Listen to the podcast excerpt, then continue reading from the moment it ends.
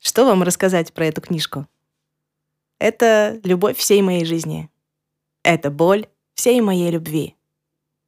Это мой собственный поиск способа жить счастливо в человеческом мире, записанный очень дословно, но при этом так, чтобы не цитировать вообще ничего. Это роман в рассказах. Все герои живут в одном городе.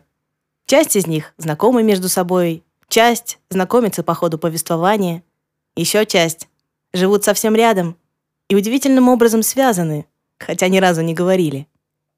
Есть две основные сюжетные ветки, которые то встречаются, то расходятся. Очень это люблю. В одной люди, в другой — потусторонние духи, случайно попавшие в мир людей. Обе ветки ищут ответы на одни и те же вопросы.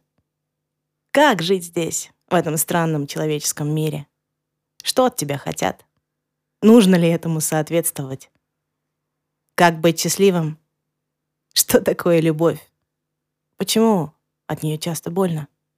Можно ли найти дело, которое будет хранить тебя для тебя живым? Как за него удержаться?